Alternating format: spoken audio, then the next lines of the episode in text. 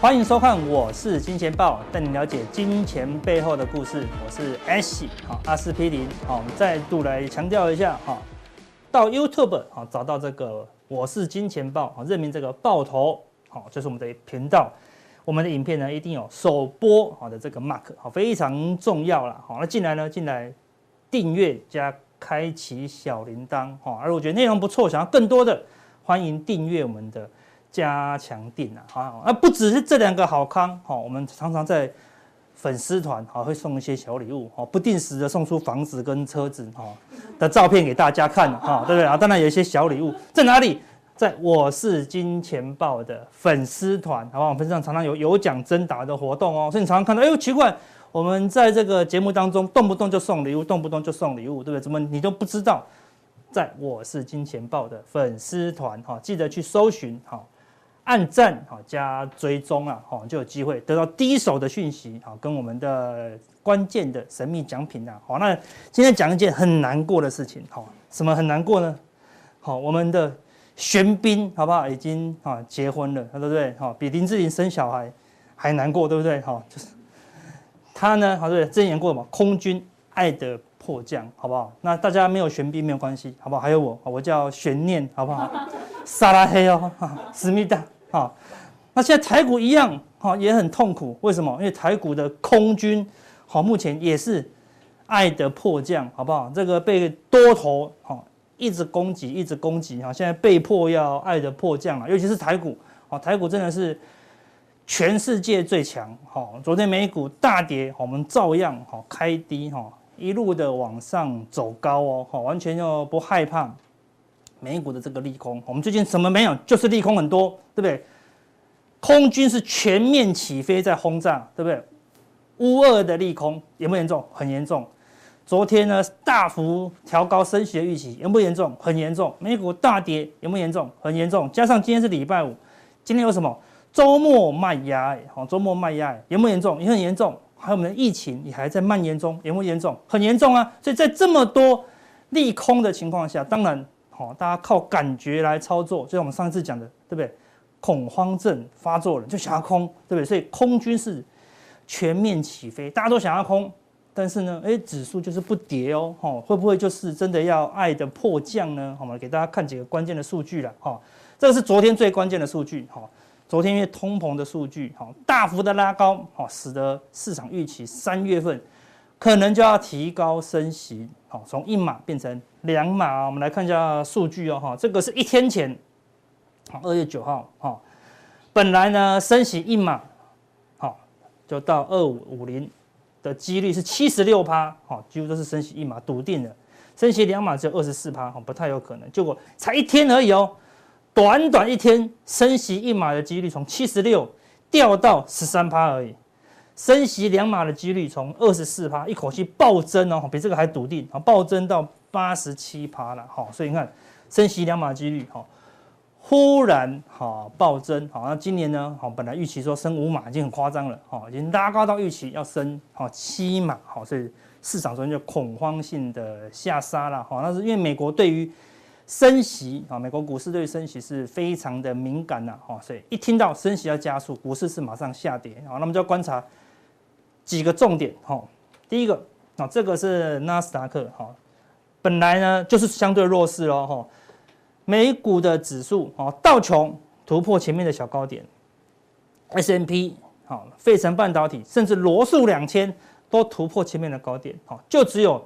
纳斯达克即使哈前天收长红，还是没有办法突破前面高点，所以它本来就是一个很弱势的，好，所以升息我们在封关前哈封关前过年前就讲过了，哦，对大型电子股本来就是哦不利的，哦不利的，好，中小型电子股我们就是年后的主轴，就是第一中小型电子股因为跌深它会反弹，再来呢，传产股再来金融股，哦本来就有机会，所以大型电子股本来就相对比较弱了，好，那现在跌下来了。它的结构还是没有改变，哈，它就是一个反弹后的整理区间呐，哈，所以除非纳斯达克跌破了这个红 K 的，好，那么这个长红 K 打上来以后脱离底部嘛，因为这是一个底部形态，脱离底部形态，好，在这个地方横向整理啊，好，所以纳斯达克没有涨是好事，等到纳斯达克最后也开始转强，好，来挑战季线啊，可能行情反而哦会接近尾声，好，所以在多头刚开始起涨，不要说多头反弹哦，短多的初期的时候，市场都会很恐慌，哈，利多都会非常，利空都会非常的多了，好，等到这些利空都消散了，比如说过一两个礼拜，好，搞不好下礼拜就讲了，哈，而且升息三月升息呢，应该不会这么快，啊，可能三月还是维持升息一码，哦，股市就反弹了，好，对不对？啊，或者乌俄说啊，准备来啊双边会谈，哈。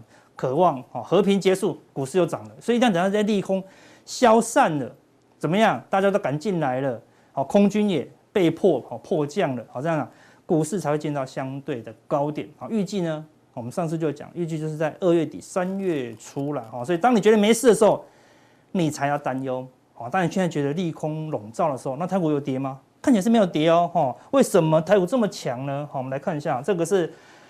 到昨天为止的加权指数，我今天开震荡收高哦，连续涨四天，好，连续涨四天，好，这个是很强劲的哈一个多方形态啦，哈，我们有开过 K 线的课程哦，好，自己去找，我们里面 K 线的教学，其中有一有一堂就是教，你知道，敢连续上涨四天，哦，这代表多方哦是非常强劲的一个表现啊，所以除非最弱最弱这个红 K 的低点要被跌破，哦。才有可能先转为整理啦，哦，那短期起码一个月内这个低点是啊碰都不会碰到了，哈，所以目前大盘是非常强，好，连涨四天，但连涨四天，我们来看一下筹码的变化哦，这个是过去四天的，好，这个融资融券的情况啊，我们看过去十天融资是开红盘以后大增二十八亿，那好现象啊，对不对？因为人气回笼，再来呢增加二十四亿，哎，变少了，不是在继续涨吗？增加七亿，我不敢买了。昨天还是大涨啊，只增加十四亿哦。融资有没有很积极？也没有很积极哦。对，你看融资过年前是多么多么怕的，减三十六亿，减三十三亿，减二十七亿，减四十一亿哦，大减了四天哦，从二六六六减到哈二五六四哦，哈，那大盘是连涨四天，对不对？几乎涨回来了，对不对？好，这边呢。封关前是这天嘛，一二三四哦，对不对？所以融资这边减减少减少减少减少，就指数已经涨到这里了，哈。第五五天第六天哦，这两天融资也是减的哦，对不对？所以融资已经涨，大盘已经涨回来了，融资全部在这个地方卖掉了，哈。买不买得回来？买不回来了，哈。所以你看，它最高是二六六六，现在增加二六三二哦，好的，还差了三十几亿，哈，才回到高点。所以融多头是很谨慎的。就是好现象，为什么？因为利空一堆。那相反的，我们来看融券哦，好，这个是融券的部分，哦，过年前也是减少，对不对？但是你看哦，开红盘啊，小增一万张，第二天增加一万三，第三天一万六，第四天一万二哦，增加速度都还是很快哦，对不对？好，所以融券增加的速度，哈，比融资的增加速度还快了，哈，这边大概是四五三。四十五万三千张，我现在已经增加到四十五万一千多张了啦，哈，所以空单的部分是比较积极，为什么？因为利空哦，我们都我们都受到媒体的影响，媒体跟我们讲非常可怕，非常可怕，那我们就忽略我们两只眼睛所看到的现象，眼睛你左眼看右眼看，它就是连涨四天，好，它就是一直往上涨啊，所以目前你用感觉去放空，好，用感觉。反而让你不敢做多，好但是大盘是比较强的哦。好，我们来看一下柜台一样，好，今天你几乎都是收红 K 啊，连涨五天哦，一二三四五，好，对不对？柜台就连涨五天，逆势哈，逆势去突破哈月线的反压了，好，K D 指标也由下好往上翻扬，好，起码到八十以上，好才会来到一个高档区，好，那我们来看柜台的融资状况也是一样，封关前哈持续的减少。封关后开红盘，小增小增小增小增，增加的不多，都不积极哈。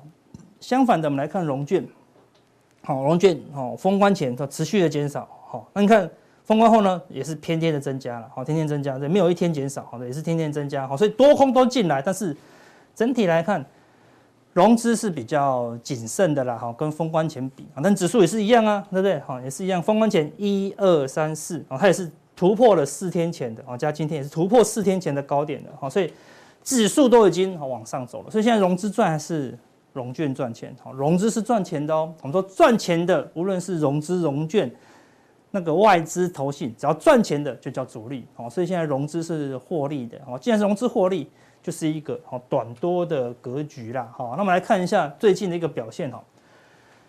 过去四天，我们找过去四天什么融券增加最多的，好张数最多的，好前十名，好前十名啊。好，那我们来看一下这十十天来哈，融券的拼命空单，好空单都空这些股票啊，好这个是空军起飞的。空了这些股票，好，空这些股票呢，法人有些大部分都买的，哈，对不对？十档里面只有两档是卖超，啊，融资只有一档，啊，两档是卖超，好，那你看它涨幅，这四天来的股票有没有哪一档跌？几乎没有跌，对不对？从如果这四天来看的话，开红盘后几乎都在涨，好，有涨十九趴的，好，长隆行，二十三趴的，好，怡利电，好，二十五趴的，好，创维，好，创维今天涨停哦，好，对不对？大成钢今天也是续涨哦，好，所以。又涨十五趴的华航哦，好，所以你看空单空下去有没有来挡赚钱？没有，好，这是空单最近四天最积极的哦，好，对他们挑认认为说最可能会跌的，或是说看他最不爽的，结果呢，通通好从开红盘到现在都是上涨的，没有一档可以打回去，哈，开红盘的低点之下，为什么？因为开红盘之前封关的时候呢，那个时候是天摇地动，没有人敢啊留股票过年，好，所以过年前大家都空手了。所以现在大家本来是空手的，开红盘以后呢，它不但不做多，它还变空军，它还加入空军这样子哈，所以反而是有一个什么短轧空的一个行情呢？为什么？因为气氛是偏空的啊，气氛是偏空的啊，但是我们来看数据，数字是不会骗人的啊，这个是融资维持率，过年前杀到这里来的时候，融资维持率一度来到一百五十 percent 左右，这边，好，封关前来到一百五十一，是一个相对的，一百五十是一个相对的支撑。就开红盘当天，从一五二一下子就冲到一五七，好，第二天就突破了一百六了。我们说一百六就是一个多空哦损益平衡点，好，那最近这两天呢，好到一百六十一百六十二、一百六十三，代表什么？融资已经正式宣告获利啊，大部分的哦，所有的融资已经平均来讲是获利的。既然融资是获利，通常哦就是多头格局。好，你看到好空融资如果是亏钱啊，就是空头格局。融资开始突破一百六，通常都是多头格局了啊，延续多久不知道。在高档大家非常乐观的时候，哈，融资维持率跌破一百六，哈，这个时候你就要特别小心，哈，而不是等到这里的时候，哈，才小心。那现在已经突破一百六，融资是赚钱的，好，那空军还这么积极，那我们说今天的卖压就是明天的买盘，哦，所以今天的放空的空单，好，明之后呢就有可能怎么样？会有回补的买盘出现呐，哈，所以短期呢，既然没有人买，那卖压就不会太重，好，那我们来看散户的心态是这样，我们来看外资的心态哦，外资最近前两天啊，已经从卖超转为买超，啊，转为买超了，好，对，已经都买超两百亿了，好，借券呢也开始从增加变成什么减少哦，好，对，昨天借券是。大减了十六万张，哦，开始大减了，哦，现货买超，哦，然后空单减少，哦，两只手都很明显的偏向多方。那我们来看其他的工具，哦，这个是外资的期货部分，哦，整体的外资多单，哦，就是整体一二三四五连续五天，好，封关它就做多了，好，对，开红盘一二三四连续四天，尤其是最近这两天，哈，大幅的增加净多单。好，那如果我们扣掉大外资，好，来关心小外资的数据，一样，一二三四五也是连续做多五天，好，都是五天都是一直的增加进多单，所以无论是期货也是做多，好，现货也是做多。那你可以看到哈，它是期货先做多，为什么？它期货先做多了以后，他认为外资现货后面会买超，好，后面会买超。那为什么大盘明明这么强，好，那外资现货为什么要一直卖超？好，为什么？大家看这个数字哈。卖超，个封关前的第二天，好，封关前两天，哈，外资是大幅的卖超四百七十三亿，刚好卖在这波的最低点。哎，你说外资怎么那么笨呢？用力的卖下去，怎么是最低点呢？你说外资就是国外的基金，好，花旗啦，啊，美商美林啊，那美商美林为什么大幅卖超呢？因为欧美的那些投资人啊，跟美商美林啊买进雅股的。基金买进台湾的股票基金，结果呢，因为封关前哦非常恐慌，所以怎么样？他们大量的跟美商美林、跟花旗、跟大摩他们赎回，哦赎回。我说我要赎回我的基金，所以外资不得已只好大量的卖，所以当外资大量的卖超，我叫卖超进入前十名的时候呢，都代表一件事情：全球散户在赎回基金。所以这个不是外资的动作，它不是有主观的看法，不是外资认为会崩盘，是所有人赎回。哦，所以这个赎回的卖压一直持续到，好，持续到开红门第二天，好，就说一直赎回，一直赎回，到这边赎回了差不多了。没有赎回的卖压了，因为美股也强弹了嘛，所以大家哎，那暂时就不要赎回了。所以外资专业的外资就转为买超，好，就转为买超，好，所以外资是这样子的哦，好，比较慢一点，好，所以外资期货一直买超，代表什么？外外资的期货部门哦，预期好未来的外资现货呢，应该还是买超好居多，好，那但昨天昨天是意外啦，我们要看一下外资是不是会因为这个升息的脚步加快，来来调整它的策略，我们要持续观察。好，那外资选择权的部分最近怎么样？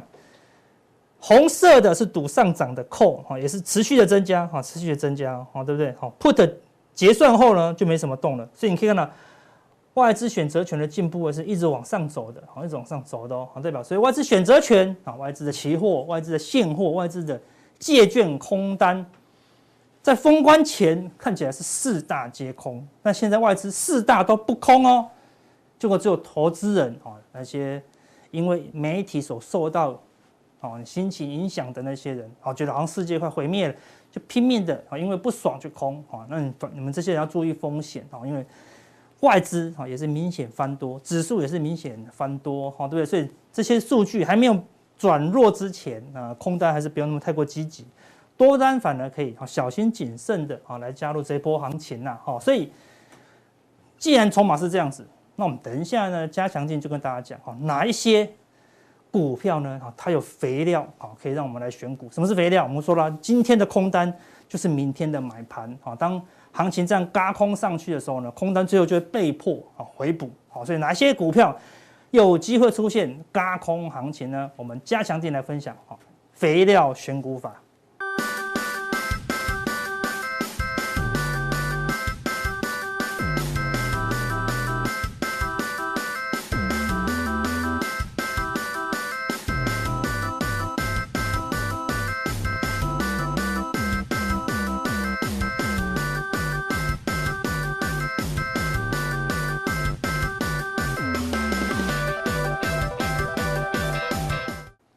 欢迎大家收看，我是金钱豹，带大家了解金钱背后的故事。好，那我是伟杰。好，那我想其实在，呃新春开红盘之后，大家应该都还蛮开心的，因为毕竟没有像诶这个封关之前哦那么样的诡异哦，这跌台北股市跌跌到一个很奇妙的位阶，跌跌破季线啊，也没跌到年线，然后在中间就啊踩刹车又停住。很奇妙，对不对？那没办法，刚刚好啊。这个我只能说，执政党点数没算好啊，他们累了啊，对，累了啊，累了。好，那没关系，反正呢，这个台北股市已经连续反弹了嘛。那刚好昨天晚上碰到比较大的一个利空，就是这个 CPI 哦出现了井喷式的一个发展。好，那接下来其实全市场一直都在讨论，就是在升息。我想其实升息升多少哦，是今年全市场。全球呢都一定会讨论的一个关键的焦点，那要升多少？它的次数、它的频率，总共会多少？然后对股市造成什么影响？而这个是大家非常关心的嘛。所以，我们先来看这一则新闻哈，到底未来要升息还是降息？哈，我想其实这个就要跟时间有关哈。我还是跟大家讲，在我的世界里面，不是在我的价值观里面，时间是最重要的。所有的事情。你要跟时间搭配在一起，你才有办法能够去做出任何的一个决定。好，那如果没有时间，所有的一切都是空谈。简单来说，进到你身边的周遭大小的小大小事项。好，你明天要干什么？好，明天比如说我要去，好，跟我老婆去哦吃早餐。那早餐我要去定位，要定几点？有没有跟时间扯上关系？诶，进去了之后你要吃多久？预计要吃多久？下一拖在哪边？好，这个其实都是跟时间有关系，这个是我们每一天都会跟时间扯上关系，那更不用讲是投资了哈。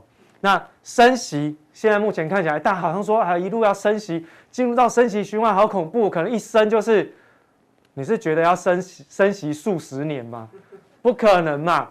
你想想看哦，从三十年前全球的市场进入到降息循环之后，它这个长期的趋势没有改变，都是在降息。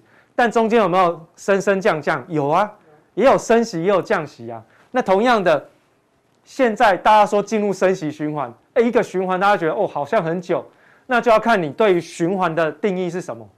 一个循环，短则一到两年，甚至还有更短，一个月就结束的，或者是以整个金融市场去去看。库存周期最短的商业库存周期大概是两年左右，哦，两年左右是一个多头的循，是一个这个多头的循环的结束，然后大概两年是一个空头循环，总共多空是四年的循环，这是短的。哦，那长的呢？长的就十年债务周期，哦，十年的循环，而这更长一点点，生产力周期可能会是一甲子，哦，那就看你怎么去做定义啊。那那你好来了，利率来，我们来放进来看。升息会呢，降息会呢，当息呀、啊，对，好，那所以在昨天市场上热烈讨论之后呢，诶，Zero Hedge 哦，这个是我几乎每一天必看的一个国外的财经媒体哦，必看，因为它太多资讯了。好，你看啊，Zero Hedge 都要讲哦，现在市场上正在为降息，要想哇，大家都在讨论升息，它怎么里面写降息啊？原来是怎样？两三年之后，大概二零二四年到二零二五年，他们认为美国应该会降息。好，那我个人认为呢，不一定，好，不一定要看当时候的时空环境背景。我先把现在至少两年之内的这个看法先决定好，我未来再去决定到底是不是会降息，还是未来继续升息。那短期要怎么看？短期大家都在讲升息，好了，那很妙了。昨天公布出来的 P P 呃 C P I，我们刚等一下会看。七点五，原先市场上最强势的乐观七点三，很恐怖了。公布出来七点五，有没有很吓人？很吓人哦，井喷，因为他们昨天是用井喷来形容昨天 CPI 公布的状况，你就知道其实它创下四十年来的新高有多可怕。然后呢，美联储有一位官员叫做布拉德，哦，圣路易斯分行的分行的行长，他跳出来。我们可能在七月以前要加息一百个基点，一百个基点多少？一个百分点，四码，四码。好，到七月以前，七月以前加息一个百分点。然后他说不排除哦，因为一定来不及嘛，因为你看看，你去算嘛。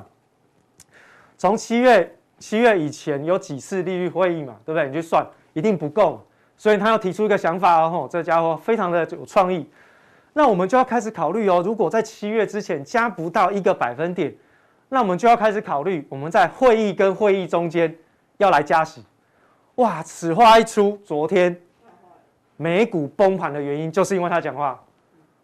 哎，各位要记得哦，这个圣路易斯分行的这个布拉德哈，他的立场是鸽派哦，他之前是超级鸽派哦，鸽派的人跳出来变成超级大老鹰哦。哦，所以其实他的说话可以相当程度当成是一个参考的方向，不见得会是绝对。那他有特别提到，现在呢，可能有一些人会认为梅斯特哦，也是一个分行主席，他说三月份升息两码，基本上我们没有考虑，但三月份一码的空间是有的。哎，超级鹰派的讲话反而比较中性。哦，超级鹰派讲话比较中性，哎，超级鸽派我讲话超级鹰派。哦，所以现在市场上都乱了，你知道。好，这个阴阴阳阳都变了调，所以市场上有点乱。好，那那所以你看到在这个定价部分，升息可能在三月份确定有可能，因为升息的几率已经来到了比较高的一个状况。好，那所以你看到，好，在整个未来的一个表现空间上面就值得期待了嘛。好，那在正式进入到我们的这个内容之前，我先跟大家讲哦，其实我觉得有自己的脸书社团，就是叫奇股捷报，你可以到这个 FB 去搜寻哈，奇股捷报。那我有写自己的这个总经的订阅专栏，叫伟杰的总经小学堂，在 Press Play 啦。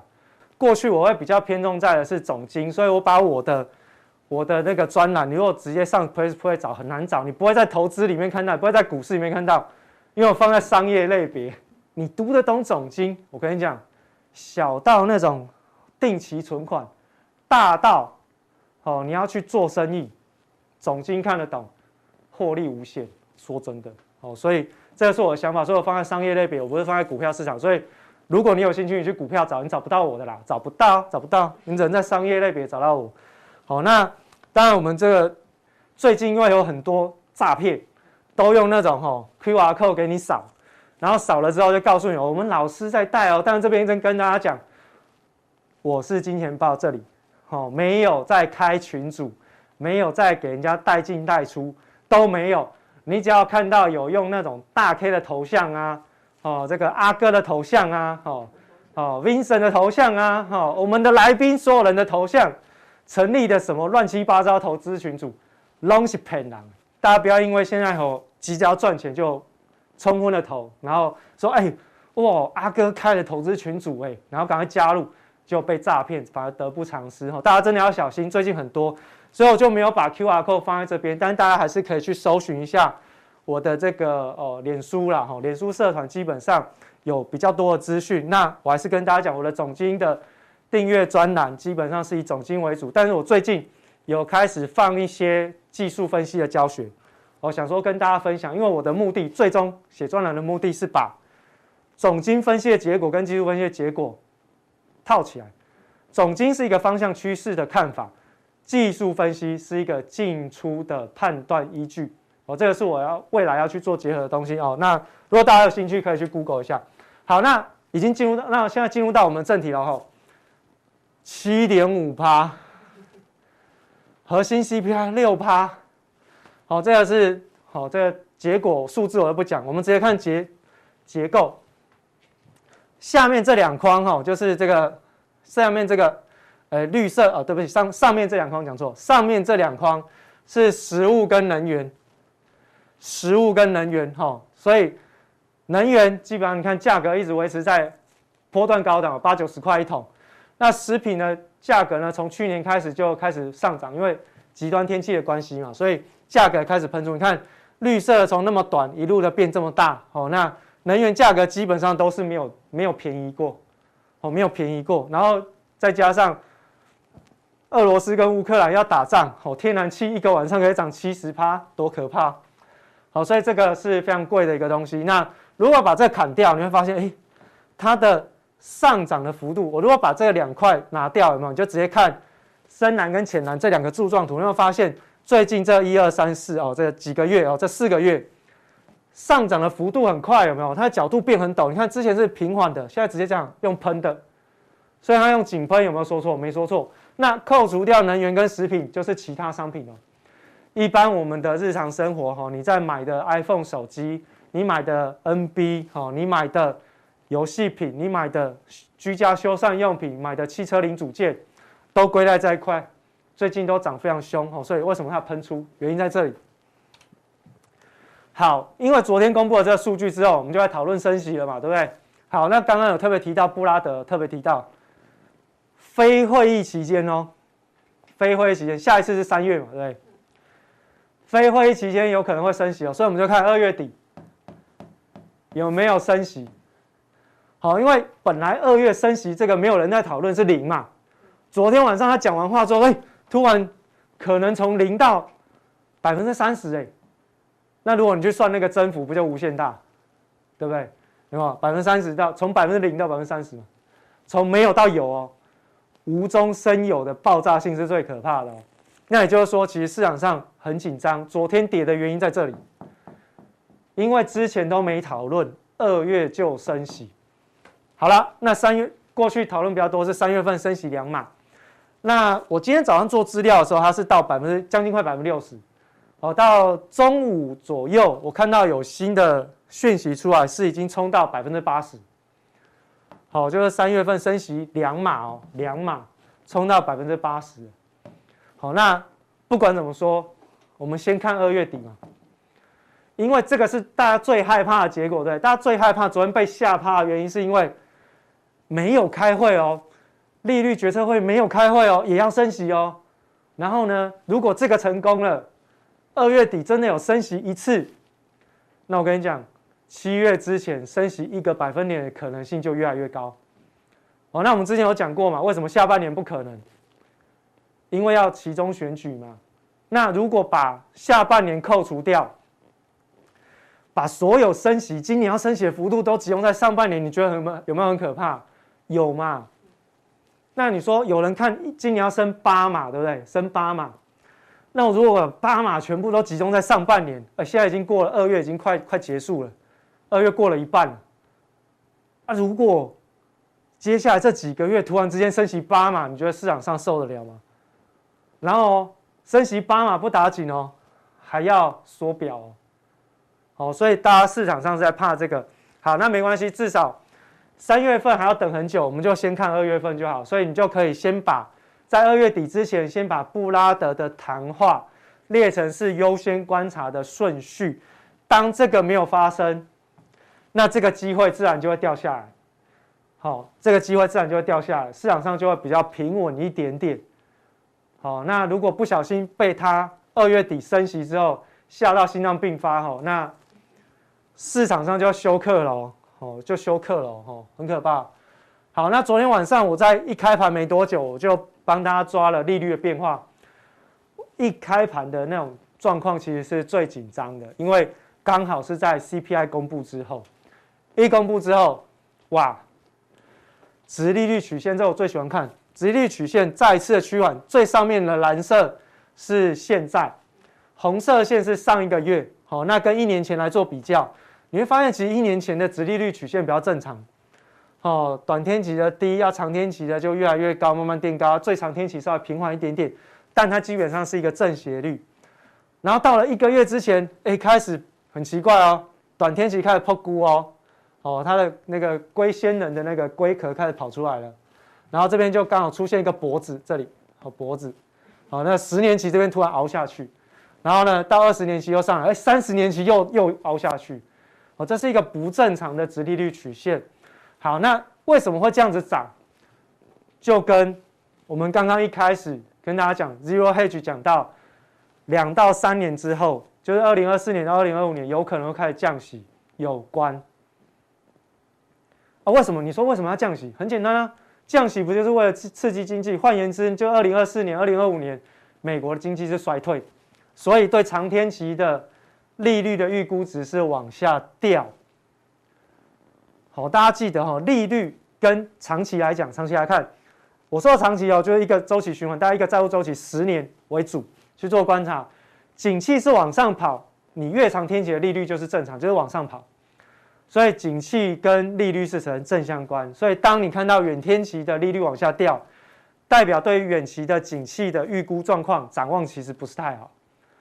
为什么会直利率曲线变得那么平缓？原因就在这边。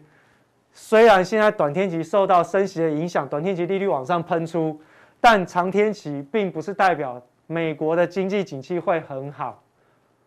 你懂吗？过去的升息都是为了要压抑经济景气太过热，我升息。现在不是雨天收伞，经济景气要掉下去了，你才跟我说：“哎，我们不要做宽松了，我要升息。”疯了吗？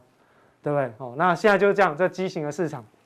好，那殖利率曲线趋缓了之后，你会看长短天期的利差，你看破低了。好，这个我们上次来就跟大家讲了，上次来才刚刚在这里而已。这次来两个礼拜来，嗯，哦，要下去。那我再过两个礼拜再来，嗯，哎，会不会一个月后我再来，它已经倒挂了，那变负值了，会不会？哦，有可能，对不对？所以长短天期的利差收窄。如果你长期有收看我们的加强定的投资朋友，你就知道，长短天期利差收窄会影响很多产业，很多很多产业。好，好，那我们来看一个非常可怕的数字，泰勒法则。泰勒法则呢，是在叶奶奶当这个美国联准会主席的时候，就叶奶奶跟伯兰克的那个期间。他们在做升降息的时候，基本上就是利用泰勒法则。那在叶伦要下任之前呢，就说：“哎，泰勒法则没用，为什么没用？因为反正我不管他怎么算，我就是要宽松，所以我就把它取消。”但是呢，泰勒法则基本上是基本上呃过去这将近在它取消之前，大概将近快十年的时间，哦，我们都会看到说会利用这样子的一个法则去预估，好市场上。美国联准会的利率决策应该要往哪个方向走的一个依据？那你说泰勒法则，它是用什么样子的一个模型计算？很简单，就菲利普曲线哦，就是菲利普曲线哦。那它当然有些参数，有兴趣你可以去做，你可以去 Google 啦。但是很简单，它就是菲利普曲线。哦，那菲利普曲线呢，就是失业率跟通货膨胀之间的关系。好，那利用这样子的一个关系推演出的一个推导出的一个模型。好，昨天冲上七点五，来来来来来，冲上七点五的 CPI，请问美国联准会的利率应该要多少？来，宰一趴，十一趴。如果现在美国这个利率，我跟你讲，美国跟巴西一样，美国就巴西一样，这只有新兴市场才有可能会出现的这种数字。好，那你说为什么会这样？啊，很简单啊。碰到不正常的政府、不正常的人，然后不正常的世界，就会变得不正常。好，所有的东西都变得不正常，所以唯一正常的就是这个世界都是不正常。哦，就是这样。哦，就是这样。好，所以其实现在的利率竟然是这么高，也就是说，你不要说它升到十一趴，那是不可能的事情。但是你说它微幅度往上升的空间有没有？哇，超级大。只要在十一趴以内，它升息都是对的。在这十一趴的空间里面，升息都是对的。好，因为怎样？因为现在 CPI 太高啊，七点五。那当然你说下半年会往下掉，那我请问各位，下半年的 CPI 就算它会往下掉，请问你知道它会掉到哪里吗？它要掉到百分之二、百分之三，还是百分之一？你不知道啊。你只能说，相对于去年的基期来看，CPI 的确不会再这么高，但它会掉到哪里？没有人能够预估啊。他说往下掉。然后呢，可能两到三年之后回归正常，正常是百分之二以下。那如果掉到百分之二以下，那当然两年之后要降息也是正常的刺激嘛，再来一次。这就是个循环。好，那我们只是先看一下，从泰勒法则去做推估。所以现在利率升息不升息已经不是一个想法，现在是要讲升息多少，多快升息，多快。好，那。另外，我们又看到升息代表什么？紧缩。好，我们再来看一下哈，这个 G7 国家、G7 发达国家央行进已经开始进行，已经开始进行流动性的缩减。好，现在目前呢缩到这边。好，那我们看的是这个浅红色，浅红色这个哦，浅红色好到这个虚线这边哦，就一路往下掉。然后呢，全球的本益比呢就跟着。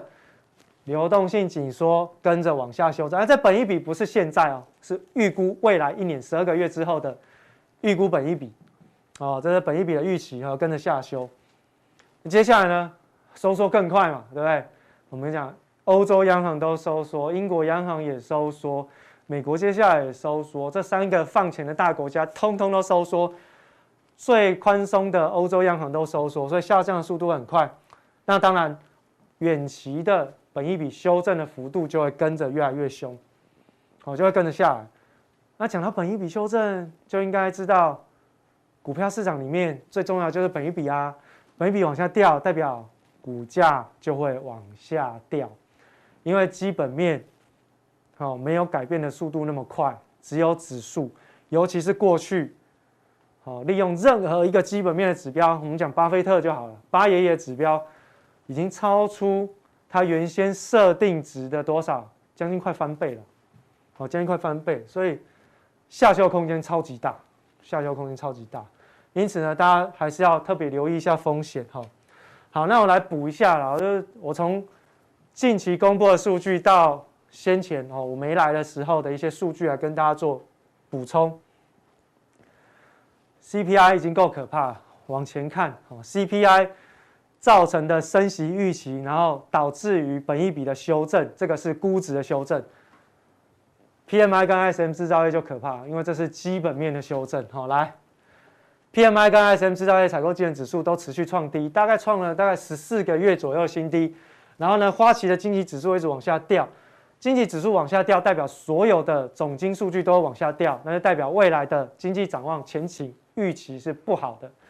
那如果是用 PMI 跟 ISM 来讲，它就是大概会领先三到六个月左右哦，就预估可能在金融市场的修正三到六个月哦，所以你看到它往下掉，那我们就把 ISM 制造业当中的新增订单拉出来，跟什么？跟指数哦，MSCI 的全球指数来进行对照哦，你会发现基本上新增订单快速度的减少也会。让整个全球的股票指数呢的这个年增率，简单来说就报酬率，那报酬率是往下掉。好，你都没有基本面了，你的企业怎么未来会赚钱呢？没有企业没有赚钱，那在相对高基期，它不就接下来就只有赔钱吗？就只有往下掉哎，对不对？好，所以当你看新增订单它的减少数字已经翻到负值的时候，而它还没跟上，你就知道说，其实指数还有修正的空间。哈，啊，等一下哈，我们等一下会跟大家讲到底，你说要修正好，每次都说修正，修正到哪里？你若无顶加强定，我就无法度跟你讲，你知影无？吼，你知影无？吼，所以我跟你讲，你若要看，无就来找我，无就来顶加强定，啊无咧，你有看无啊？好，好，好来，然后我们下一个阶段，江定跟大家讲，哦，到底多头是不是变成了多头走到了尽头，还是柳暗花明又一村？那下一步应该要怎么做？我们等一下用几个重要的利率的指标，更进一步来做对照，我们跟大家讲。最可怕的地方在哪里？等一下，加强錠跟大家做分享，等下见。